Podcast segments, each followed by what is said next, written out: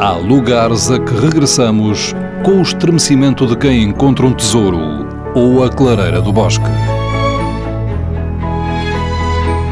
Neles nos apaziguamos ou celebramos a intimidade do mundo.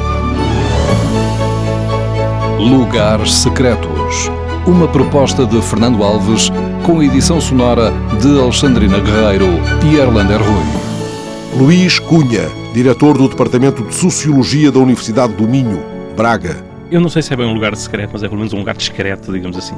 E tem a ver com. Eh, bom, por um lado tem a ver com este apelo que se começa a notar agora do verão, e do lazer, e dos mergulhos, eu gosto muito desse lado. E eu nasci no interior, nasci na, na zona da Serra da Estrela, de modo que a minha relação com esses mergulhos de verão sempre foi muito mais feita no, em rios, ribeiras, albufeiras, barragens, do que propriamente no mar.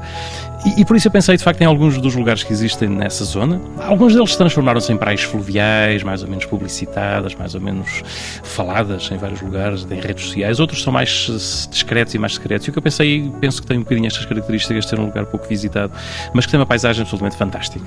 Trata-se do chamado Poço da Broca, que fica num lugar chamado Barriosa, que faz parte do, da freguesia de Vide e do Conselho de Ceia. É um lugar de uma pequena ribeira que nasce, na verdade, nasce eh, no cimo da serra, nasce no ponto mais alto da Serra da Estrela, a barragem de Alvoco, que vai tendo depois, vai, ao longo do seu percurso, vai criando vários poços. Aliás, há mais, eh, nessa zona há mais poços com este nome, do Poço da Broca. Este, este em concreto eu acho que é muito interessante por um lado é um sítio eh, com uma paisagem absolutamente fantástica e, essa, essa paisagem tem alguma coisa que é interessante também, porque nós vamos à procura desses lugares, íamos à procura da natureza, dos lugares intocados, dos lugares...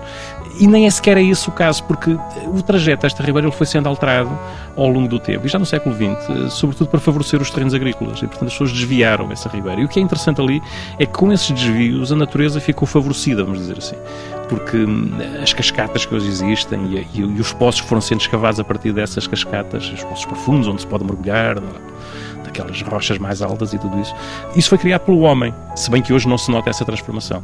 E isso é de facto interessante, porque nos leva um bocadinho a pensar nesta na relação que nós temos com a natureza e como a natureza e a paisagem, afinal, é sempre uma coisa do humano para lado é do humano, porque é, somos nós que interpretamos a paisagem, mas é mais do que isso, e neste caso é mais que isso, é, é de facto essa modificação e essa transformação.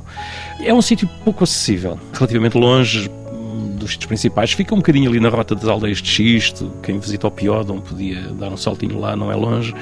Tem um restaurantezinho ali muito próximo, junto a uma, a uma cascata, que é um restaurante discreto, mas que serve umas trutas ali da zona, que recomendo.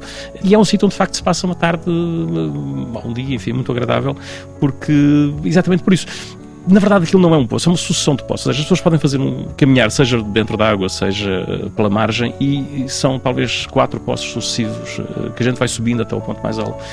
E esse percurso, que é um percurso que leva algum tempo, é um percurso de facto muito, muito interessante, porque nós vamos passando por vários poços diferentes, por várias cascatas, por lugares onde se pode nadar, ou onde se pode apenas mergulhar, onde se pode dar um mergulho daqueles mais arrojados, para quem, para quem é de arrojo, digamos.